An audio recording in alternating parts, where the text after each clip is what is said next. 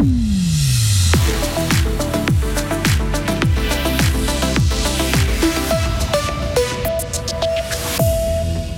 a fait plusieurs victimes sur le plateau du Mouret, témoignage d'un agriculteur et du syndic de la commune.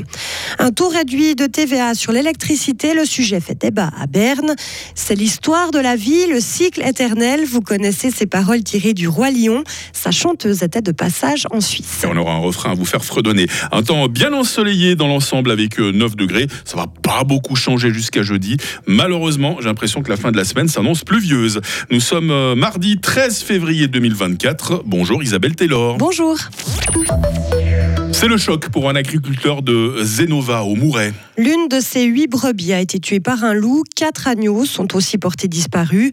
Les moutons se trouvaient dans un pré entouré d'une clôture électrique. Tous ces animaux appartiennent à Gilles Chorderet. L'agriculteur a découvert les restes de sa brebis vendredi.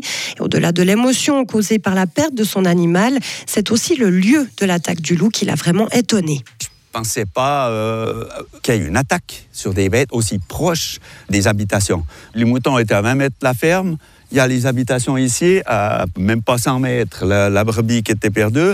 À même pas 100 mètres de l'autre côté, on voit l'école de Genova. Puis vous voyez les villas qu'il y a là, avec euh, tous des petits-enfants. Avec quoi c'est, c'est, quand même un petit peu inquiétant pour moi. Ce qui m'inquiète, c'est de voir que le loup commence à plus tout avoir peur. Quoi. Et là, il y, a la, y a la lumière la plupart de la nuit où il y a le passage à piétons devant l'école. Il y a ouais, il y a beaucoup de, va-et-vient. Il y a la route de la commune. Ça, c'est inquiétant. Le syndic du Mouret dit comprendre la détresse des agriculteurs, des éleveurs et des habitants de sa commune. Surtout qu'après cette première attaque à Zenova, un loup a tué deux autres moutons dans le village d'à côté, à SR, dimanche. On ne sait pas encore si c'est le même animal. Des analyses ADN sont en cours.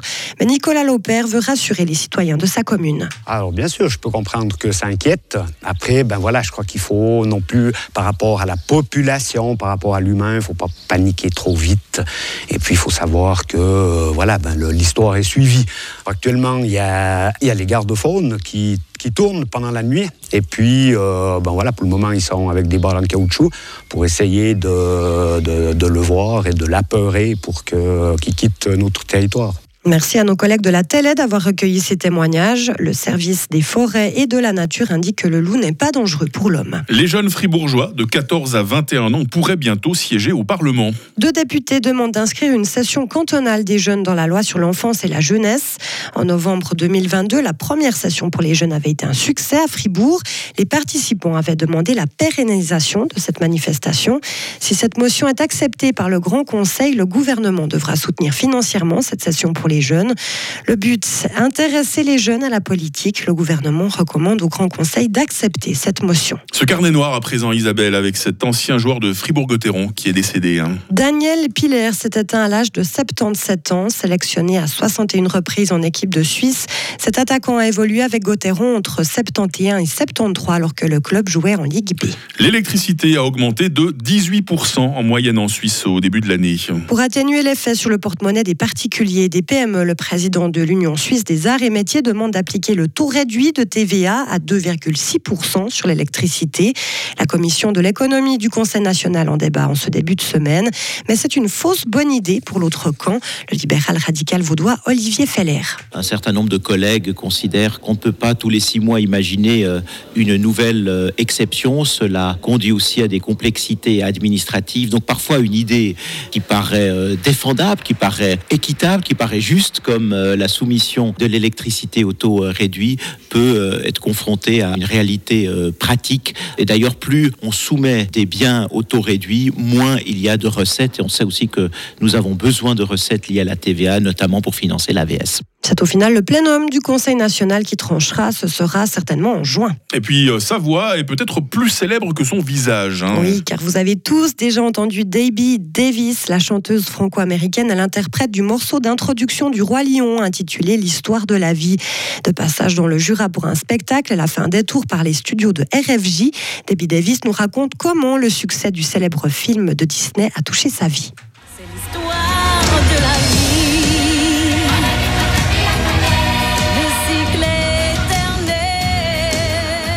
Je ne pouvais jamais imaginer que le Roi Lion allait avoir le succès dans le monde qu'il a eu. On ne peut pas savoir ça. Voilà, c'est un des plus grands films de Disney dans l'histoire de Disney. On est en train de parler de ça 30 ans après. Ce film et cette musique va exister bien après moi. C'est le magie de ce film, Roi Lion ça a changé ma vie euh, complètement. J'ai fait euh, l'émission de télé en France. La France a un incroyable talent. J'ai fait euh, des 100 ans de Disney en concert à Paris dans la plus grande arène de l'Europe. On peut pas imaginer ces choses-là 30 ans après. Elton John, l'interprète original de la chanson Circle of Life, avait reçu un Oscar. C'était en 1995. Je sais que vous l'aimez tellement cette chanson Isabelle. Hein. Ah oui. On la remet un petit coup là, vous êtes d'accord hein ouais, super.